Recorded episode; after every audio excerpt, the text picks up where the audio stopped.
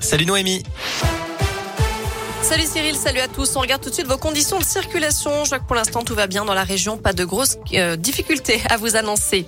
À la une, on ressort les doudounes et les bonnets. Auvergne-Rhône-Alpes est en alerte jaune, neige verglas. Météo France prévoit un nouvel épisode neigeux à compter de 21h ce soir dans l'Allier et le Puy-de-Dôme, à partir de 23h dans la Loire, en Haute-Loire et en Saône-et-Loire et plutôt vers 2h du matin dans l'Ain et le Rhône.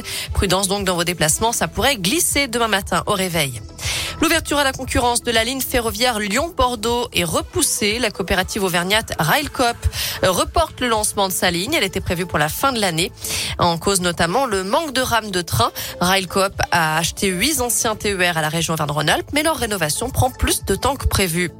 Armé d'une barre de fer pour faire taire ses voisins, un homme de 38 ans a été interpellé en pleine nuit avant-hier à Rouen, dans la Loire. D'après le progrès, il a aussi insulté menacé de mort les policiers.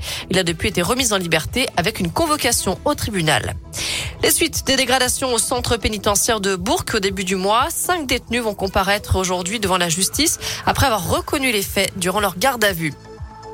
Quel budget pour le département de la Loire cette année? Les élus du conseil départemental se réunissent aujourd'hui et demain pour en discuter.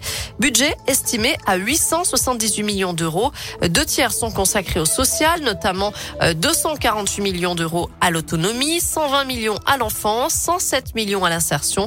À prévoir aussi 110 millions d'euros d'investissement et une baisse historique de l'endettement avec 26 millions et demi d'euros en moins en un an.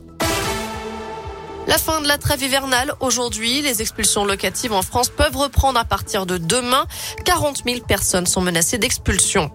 Et puis le nouveau coup de pouce pour le SMIC, augmentation automatique entre 2,4 et 2,6 à partir du 1er mai. C'est ce qu'a annoncé aujourd'hui le ministère du Travail, une hausse qui ne couvre pas l'inflation estimée par l'INSEE à 4,5% depuis le début de l'année.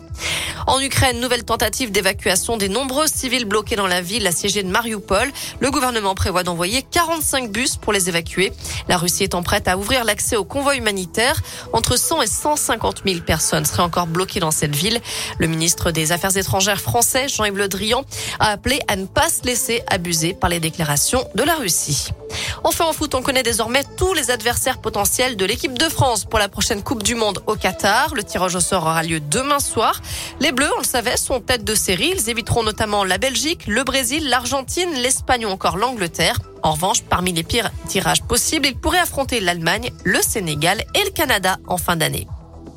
Voilà, vous savez tout pour l'essentiel de l'actu. Côté météo, je le disais, on attend un nouvel épisode neigeux la nuit prochaine, donc prudence dans vos déplacements. Du verglas est attendu notamment avec la chute des températures. Demain matin au réveil, ça va surprendre, il fera beaucoup plus froid. Et pour demain, normalement, on reste dans la grisaille. Merci beaucoup Noé.